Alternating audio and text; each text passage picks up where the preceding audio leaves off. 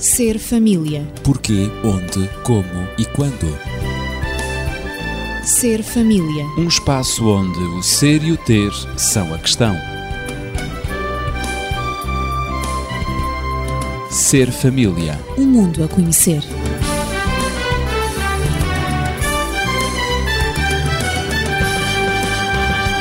Dou-lhe as boas-vindas porque é bom estarmos juntos cada semana. Eu estou acompanhado dos amigos habituais, Daniel Esteves, médico e terapeuta familiar, e também da professora Natividade Lopes, que nos acompanha na pedagogia. Temos vindo a abordar nas últimas semanas a agressividade infantil e é bom que nós, adultos, compreendamos essa agressividade infantil. James Dobson, o conhecido terapeuta familiar, disse que é impossível disciplinar ou corrigir qualquer comportamento na criança sem interpretar a intenção dela. E um ouvinte colocou-nos a questão como descobrir a intenção da criança quando essa mesma criança exibe um comportamento agressivo. E esta é uma questão à qual nós teremos de responder. E falámos no último programa que o primeiro passo para descobrir a intenção da criança é observá-la e dialogar com ela. Mas a questão, Dr. Daniel, fica no ar e está no ar. Como descobrir então a intenção da criança? Permito-me primeiro fazer uma analogia com aquilo que é a parte médica. Qualquer doente se pode apresentar, por exemplo, com uma tosse. E eu posso tratar essa tosse como sendo o resultado, por exemplo, de um câncer do pulmão, uma medida, enfim, extraordinária e uh, extrema, extrema é? claro. ou posso tratar essa tosse como sendo o resultado de uma leve, de uma ligeira constipação. Uhum, claro. A tosse existe, a tosse está lá, mas eu, para fazer o tratamento correto, tenho que primeiro fazer o diagnóstico. Diagnóstico. O mesmo se passa em relação, portanto, à agressividade. Não posso curar, tratar, controlar ou gerir a agressividade se não fizer o diagnóstico da mesma. Segundo a história, lembro-me que isto aconteceu com um médico, portanto, um homem brilhante no nosso país, na área da pediatria. Estava ele de serviço no hospital, onde era, portanto, diretor, e um dia, portanto, uma mãe chega com uma criancinha e foi, portanto, com a criancinha lá ao serviço de urgência para ser atendida. A criança, portanto, estava incomodada, não posso precisar qual era o tipo de problema que a criança apresentava, mas foi atendida por aquele médico, por aquele diretor. E o que é certo é que ele sentou-se e ficou ali tempos bastante longos a olhar para a criança. A observar. A observar. A certa altura, ele teve que sair por uma razão qualquer e a mãe não esperou por mais nada. Pegou na criança e foi-se embora e chegou à secretaria. Da próxima vez que eu cá vier, quero que me mandem um médico a sério. Não me mandem aquele, porque aquele não sabe nada, sentou-se apenas a olhar para a criança. E na secretaria perguntaram-lhe, mas quem era, quem não era? Até que por fim disseram, olha, minha senhora, se há alguém que sabe muito é aquele senhor, porque ele é o diretor, ele é professor, ele é das pessoas mais competentes que nós cá temos. Mas ele tinha essa filosofia se nós não observarmos, não podemos tratar uma criança. A observação é fundamental. É fundamental. Em qualquer e, processo. Dentro da medida do possível, devemos observar a criança nas suas várias vertentes de atuação. Claro, exato. Por isso, observar a criança quando brinca é uma forma indispensável de informação que nós temos que utilizar. Observar a criança no contexto natural dela. Exatamente. E como a criança tem como contexto natural brincar, Uhum. O brincar é a forma da criança, portanto, lidar consigo própria, lidar com o mundo. Exteriorizar-se. Exteriorizar-se. Nós temos que entender a criança quando ela brinca. No seu meio, claro. E, como tal, também temos que fazer da brincadeira um processo de educação. Exatamente. Não é só entender, mas é também atuar em consonância. Não podemos esquecer que o brincar é extremamente importante na vivência infantil. A criança não está ainda numa fase do seu desenvolvimento que possa permitir-se, portanto, grandes elaborações mentais, discussões éticas, ou seja o que for. Claro. Não, a criança brinca. A é um fator significativo. E, como tal, ela assim ocupa grande parte do seu tempo. Uhum. Desta forma, temos todos que entender que também não podemos criar um regime em que seja, entre aspas, proibido brincar. Isso será mutilar o desenvolvimento da criança. Com certeza.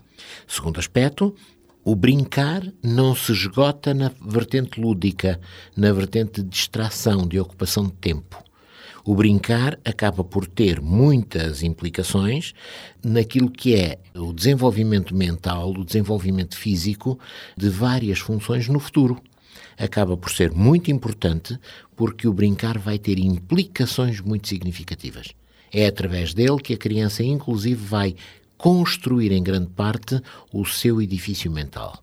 Ela brinca com os legos e constrói o lego da sua mente. Muito bem. Depois, também o brincar permite-lhe distrair-se, permite-lhe aprender, permite-lhe interiorizar valores, permite-lhe amadurecer. Claro. Natividade, concordas com tudo isto que o Daniel tem estado a dizer, do ponto de em vista absoluto, pedagógico? Em absoluto. Na medida em que, quando a criança não tem brinquedos disponíveis, a brincadeira para a criança é de tal maneira importante que ela arranja forma de organizar uma sessão lúdica de qualquer coisa. Por exemplo, à hora de comer, a sopa pode transformar-se, na visão da criança, numa piscina. As verduras ou até propriamente a massa que estão na sopa serão peixes que lutam na água. As rodelas de batata, até, é? é, as rodelas de batata são as rodas de um caminhão ou de um trator. Não é? E se cortarmos as, as rodinhas de batata ao meio, elas podem converter-se nas orelhas de um simpático urso. Isto. Uh, a criatividade portanto, não tem A criatividade não tem fim. Uh, daí a importância, como disse o Dr. Daniel, à medida que a criança está a brincar com os legos, ele deu como exemplo uhum. os legos, ela está a construir o lego da sua mente. Uhum. Portanto, a brincadeira tem uma função pedagógica na criança que é saudável e vai perdurar para toda a vida e vai também desenvolver, vai colaborar para o desenvolvimento global da criança. E por desenvolvimento global da criança, eu gostaria de mencionar o aspecto do desenvolvimento físico da criança.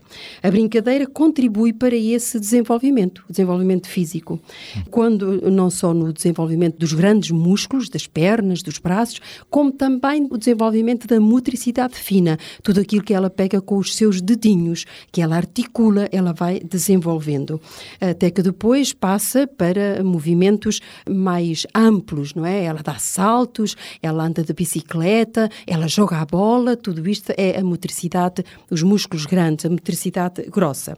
Depois, a brincadeira, digamos, isto é em sentido muito lato, através da brincadeira e da variedade de brincadeiras, a criança também aprende a usar novas competências do tipo intelectual, o que é muito importante.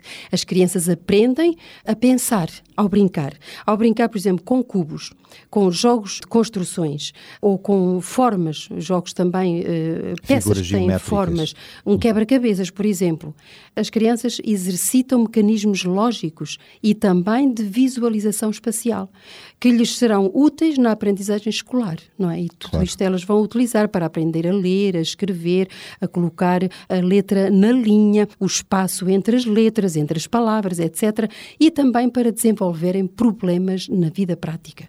Portanto, vemos que não só há o desenvolvimento físico na brincadeira, também se processa o desenvolvimento intelectual.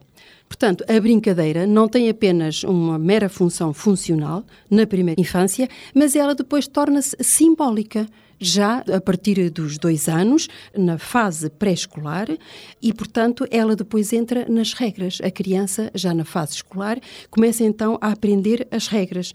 E tudo isto está a prepará-la para as situações da sua vida adulta. E nas brincadeiras, a criança também ajuda a estabelecer relações interpessoais, ou seja, a socialização da criança passa também pela brincadeira, quando ela faz brincadeiras em grupo, não é? Portanto, na idade pré-escolar, a brincadeira, por exemplo, com os companheiros, e eu refiro aqui à idade pré-escolar, porque ela brinca com os companheiros até à adolescência e juventude por aí fora, nós brincamos sempre uns com os outros, mas estou aqui a ir, portanto, às origens, quando tudo começa na vida da criança, em que ela tem possibilidade de fisicamente se deslocar, de fisicamente compreender os outros também.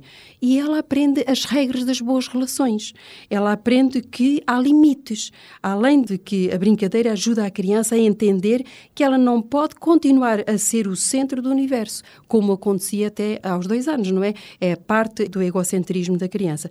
Portanto, as regras que ela necessita aprender, ela tem que aprender a ceder, a que o outro também tem um lugar no seu mundo, no seu universo, ela tem que aprender o respeito, a respeitar, a pedir, a oferecer, a colaborar, a cooperar tantas coisas que a criança pode aprender através do jogo. Portanto, vemos aqui não só o aspecto físico que está contido no lúdico, o aspecto intelectual, nas competências de destreza intelectual, no aspecto simbólico também e das relações interpessoais da socialização da criança. Portanto, tudo isso é feito através do jogo e porque a criança tem em si esse impulso inato da brincadeira. Portanto, não é necessário pedir a uma criança, nunca raramente se pede a uma criança para brincar. Pede-se-lhe para fazer várias coisas, mas brincar brinca. faz parte do crescer da criança.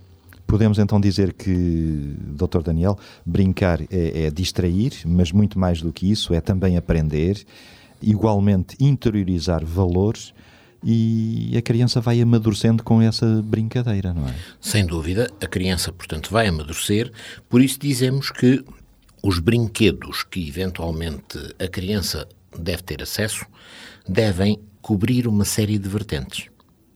Permito-me, portanto, destacar alguns. Primeiro, devem fomentar a criatividade. Uhum. A criatividade é algo muito importante para toda a vida.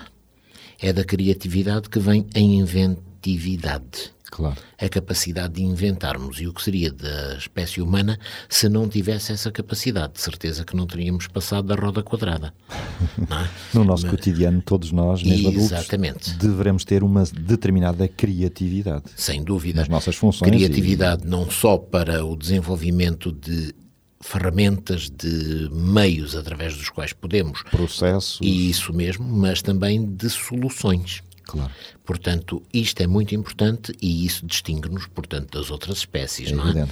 Portanto, a criança precisa de fomentar a sua criatividade quando brinca. Mas atenção, essa criatividade nunca deve ser fomentada ou não poderá ser fomentada demasiado distante da realidade. Muitas vezes permite-se o desenvolvimento de um mundo onírico, um mundo dos sonhos, que não tem nada a ver com a realidade. Muito virtual, não é? Muito virtual. E, infelizmente, na vida da criança, depois esse mundo não é tão virtual quanto isso. Claro. E podemos ter, portanto, consequências menos interessantes. Quando nós pensamos, por exemplo, nos super-heróis que têm superpoderes e são uma das coisas que as crianças consomem em grande quantidade, porque lhes são fornecidas pelos meios de comunicação, fundamentalmente a televisão, nós verificamos que nada tem a ver com a realidade, normalmente não é? Portanto, voar só porque se salta de cima de um prédio, ou seja o que for, e depois o que acontece é que muitas vezes a criança não consegue fazer a ligação e a distinção entre o que é real e aquilo que não é. Portanto, a criatividade deve ser desenvolvida também e bastante profundamente Num no campo da realidade. De realidade, muito bem. Depois, a criança precisa de socializar, relacionar-se com os outros. E essa socialização precisa, portanto, de ser feita assumindo e assimilando regras regras que lhe definem o seu espaço de atuação, os seus direitos e as suas responsabilidades e que ao mesmo tempo fazem o mesmo para os outros. Aprender a relacionar-se. Isso mesmo. Quando a criança entender isto, a criança vai ter a possibilidade de mais tarde trabalhar em equipe, de mais tarde poder viver em comunidade, de ser, portanto, um elemento bem integrado e muito mais importante. Depois, enfim, haveria o respeito pelas regras. E aqui eu penso que talvez a Natividade nos possa dar uma ajuda, porque claro, tem a ver muito com ela. É? Exatamente. Eh, eu diria que, portanto, eh, ao falares da socialização, do aspecto socializante da brincadeira para a criança, eu gostaria de referir que existem algumas etapas socializantes que seria bom referir neste programa, para que eh, possamos entender, e estamos aqui como uh, dissemos no início. Para estamos tentar compreender a agressividade Compreender, infantil. entender, compreender, claro. e é o primeiro passo para claro. a compreensão da agressividade e para sabermos modelar a agressividade e gerir a agressividade, digamos, mal direcionada na criança, é necessário entender. Sabermos entender interpretar a intenção a da criança. A intenção da criança. Com que intenção é que ela brinca. E, portanto, há várias etapas na brincadeira da criança, sobretudo no aspecto socializante da brincadeira. Temos a etapa lúdica, que é a brincadeira solitária.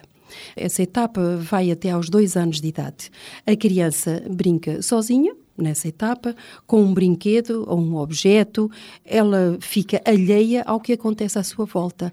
Ela, por vezes, brinca simplesmente com uma roca, ela manipula um, um ursinho, um, um, brinquedo de peluche que lhe coloca qualquer, na mão. Qualquer ela objeto. Vai palpando, exatamente, vai é um brinquedo. Contacto. Qualquer objeto é um brinquedo. Portanto, é uma brincadeira solitária em que os outros não intervêm. Esta é a primeira etapa socializante, é através, primeiro, eh, a figura materna, a figura paterna, não é? Mas depois também o brinquedo. E estamos aqui a falar no brinquedo especificamente. Portanto, é uma brincadeira solitária.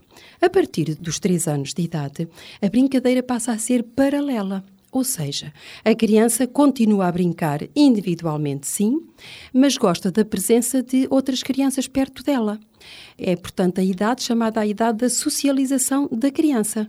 A interação limita-se, por vezes, a alguma birra por querer o brinquedo da outra. E aqui começa uma manifestação da agressividade da criança, ao manifestar a sua birra, porque ela não sabe gerir o sentimento que tem dentro dela. Ela quer o brinquedo que a outra tem, mas não sabe como obtê-lo. E então ela faz uma birra, por exemplo, ou ela grita, ou ela bate com o pé, ou ela simplesmente agarra subitamente e bruscamente a boneca, por exemplo, que a outra tem na mão e quer a boneca para ela, ou quer o carrinho para ela ou para ele, não é? A criança. E então esta é uma brincadeira paralela. Começa aqui a interação, a socialização da criança. Depois, a partir dos quatro anos, já temos uma brincadeira associativa, em que a criança brinca com outras crianças, não apenas com uma, mas ela troca brinquedos com várias crianças. Uhum. Ela troca brinquedos, ela conversa e precisamente o desenvolvimento linguístico é também efetuado, uma das funções da brincadeira é o desenvolvimento da linguagem. Portanto, a criança interage com as outras, falando, Já se organizam, não é? Exatamente. E então descobrindo novas palavras para se expressar, para dizer o que quer, aquilo que pretende, para expressar os seus desejos, os seus sentimentos. E, portanto, ela conversa e tem uma interação com as outras, mas sem partilhar um objeto em comum. A criança ainda tem muito de egocêntrico nela. Portanto, ela quer os objetos ainda para ela, mas vai, vai se socializando, vai se associando com as outras. Vai cedendo. Vai cedendo, exatamente, é a palavra. Depois tem uma brincadeira cooperativa, que é muito mais completa, é? no aspecto intelectual, no aspecto simbólico, no aspecto lúdico das aprendizagens da criança. Nesta idade, brinca-se em equipa e aqui está a intervenção das regras, o respeito pelas regras, brincar em equipa. Portanto, a partir de que idade? Entre os 6, 7 anos. Uhum a partir dos 6, 7 anos, brinca-se em equipa e depois continua-se pela vida fora a brincar em equipa. E temos as várias equipas, não é? No desporto, por exemplo. Claro. E então, qual é o objetivo? É o objetivo de levar a cabo um projeto coletivo Há uma equipa agora que tem um projeto coletivo que é ganhar, que é meter mais pontos, que é uh, introduzir mais bolas numa baliza, por exemplo. Ou Enfim, há um objetivo, exatamente, etc. ou no cesto, não é? Por exemplo, construir um, um castelo de areia, uh, um traz a areia, o outro vai encher o balde, o outro traz a água, o outro vem com a pá, o outro modela a areia. Enfim, cada um executa uma tarefa diferente, portanto, está cooperando para a construção daquele castelo. E então há a distribuição das tarefas. Tu traz a água e eu trago a areia. Então reconhece também aqui, e o respeito também pelas pessoas, e quem o valor é o líder. Dos outros. E o valor dos outros também. Uhum. Quem é o líder ou o líder dos grupos. Portanto, aquele grupo tem como função amassar a areia, por exemplo, estou aqui na construção do castelo, amassar a areia, o outro vai coordenar a água, a quantidade de água que é necessário, quem é que vai buscar o balde, onde é que está o balde, tudo isto exige uma coordenação. E depois há a coordenação artística, a tal criatividade. Uhum. Agora, como vamos construir o castelo? Quantas torres vai ter o castelo? Qual a dimensão do castelo? Qual a forma do castelo? Vai ser quadrada, vai ser retangular, vai ser redonda? Tudo isto faz parte do imaginário da criança, faz parte da sua criatividade, do seu mundo simbólico. Portanto, ele agora vai aplicar a realidade que ele viu num castelo aí onde os pais lhe mostraram o castelo, um, ou, ou, na escola aprendeu, ou viu num livro a figura de um castelo, e agora vai transmitir para a areia aquela figura simbólica do castelo que vai concretizar, vai pôr no concreto. E, portanto, tudo isto no espírito da equipa, sempre respeitando as regras, porque se as regras não forem respeitadas, há um que se zanga e que pode destruir o trabalho de todos os outros.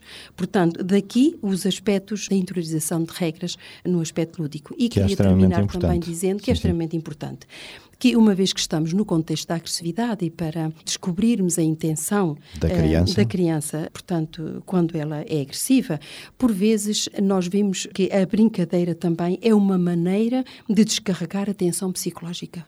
E é nessa descarga da tensão psicológica que nós podemos descobrir a intenção da criança.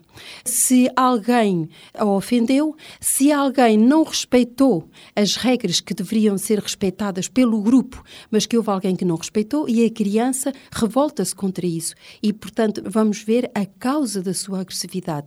Qual a intenção da criança em se tornar agressiva? Mas também a brincadeira tem este aspecto de descarregar a própria tensão psicológica psicológica na criança. E são muitas as tensões que nós temos ao longo da nossa vida.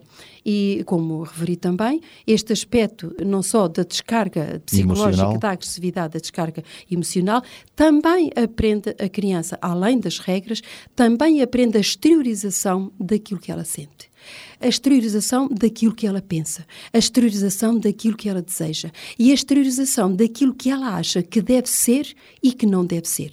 E, portanto, a observação do adulto para tudo isto, todas estas funções cognitivas da criança, é extremamente importante para poder compreender como então orientar a agressividade da criança através da brincadeira, da observação claro. lúdica da criança. Ora, tudo isto faz parte do desenvolvimento complexo do indivíduo, do ser humano e, neste caso, da criança. Exatamente, e eu agora gostaria talvez de dizer alguma coisa acerca do desenvolvimento neuromuscular, desenvolvimento psíquico também. Que é importante. É muito importante. A criança, quando nasce, vem, portanto, ainda sem estas capacidades totalmente desenvolvidas.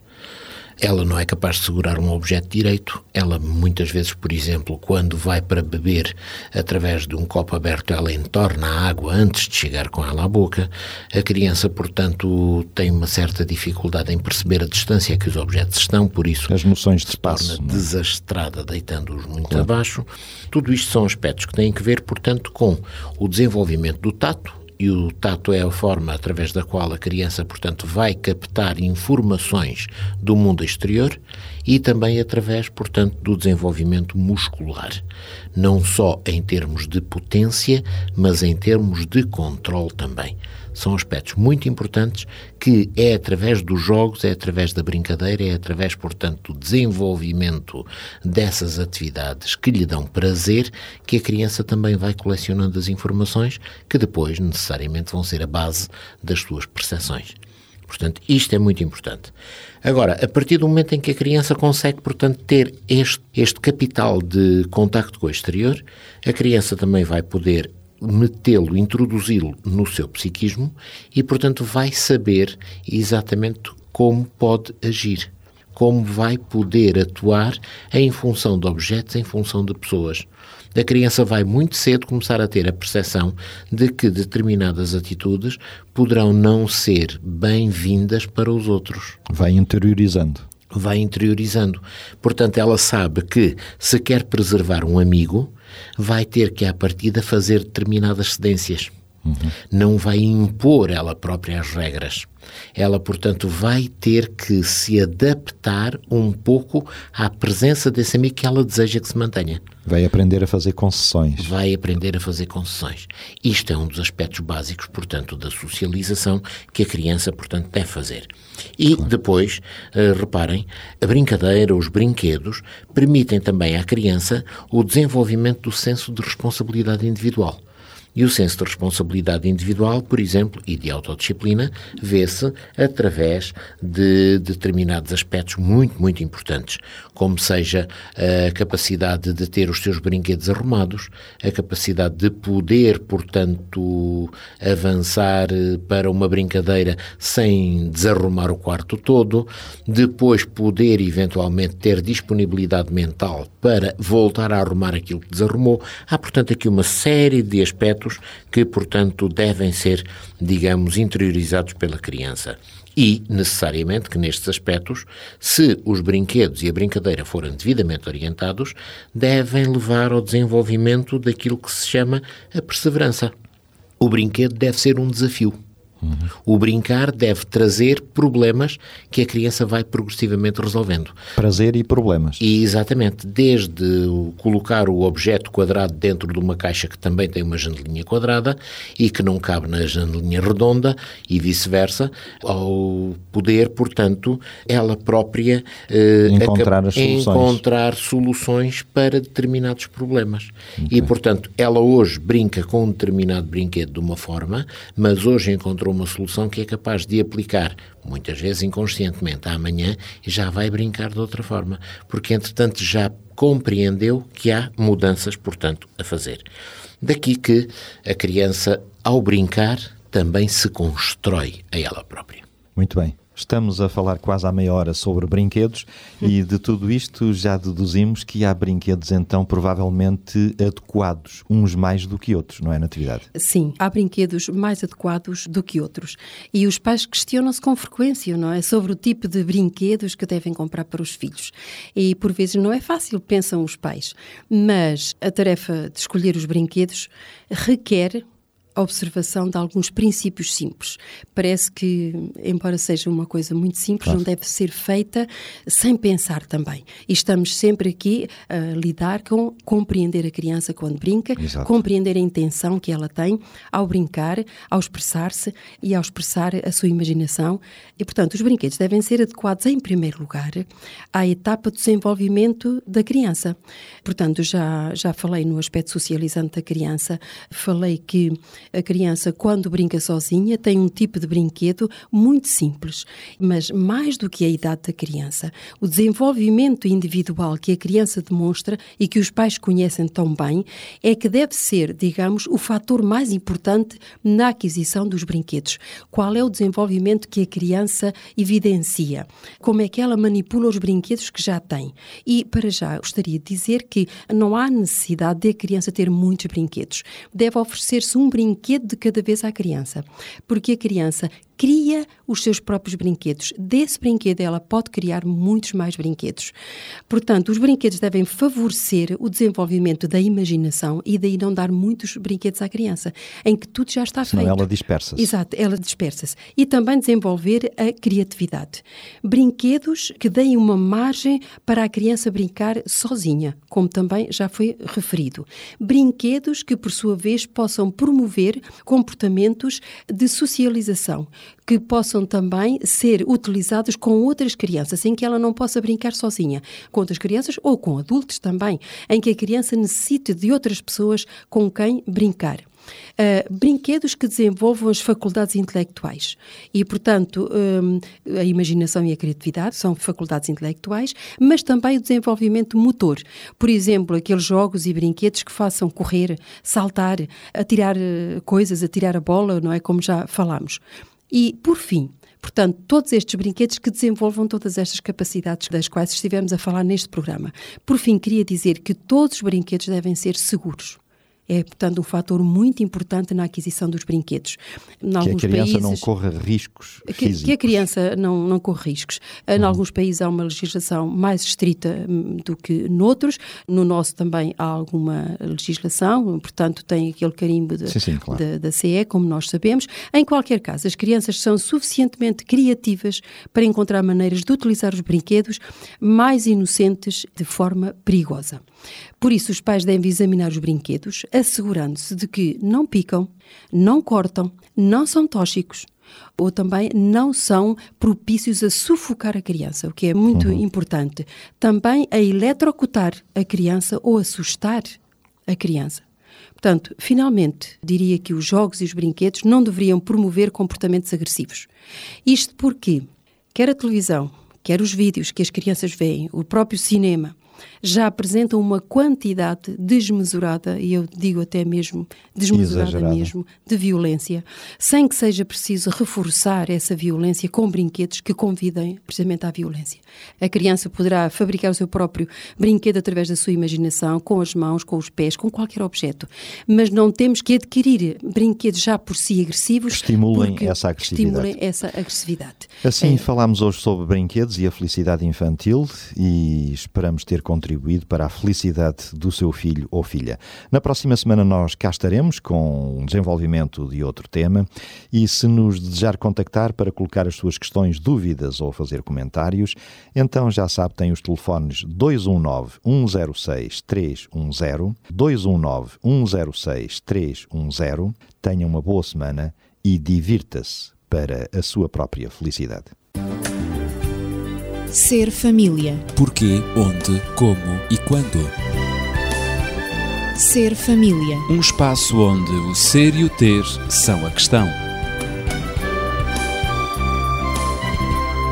Ser família. Um mundo a conhecer.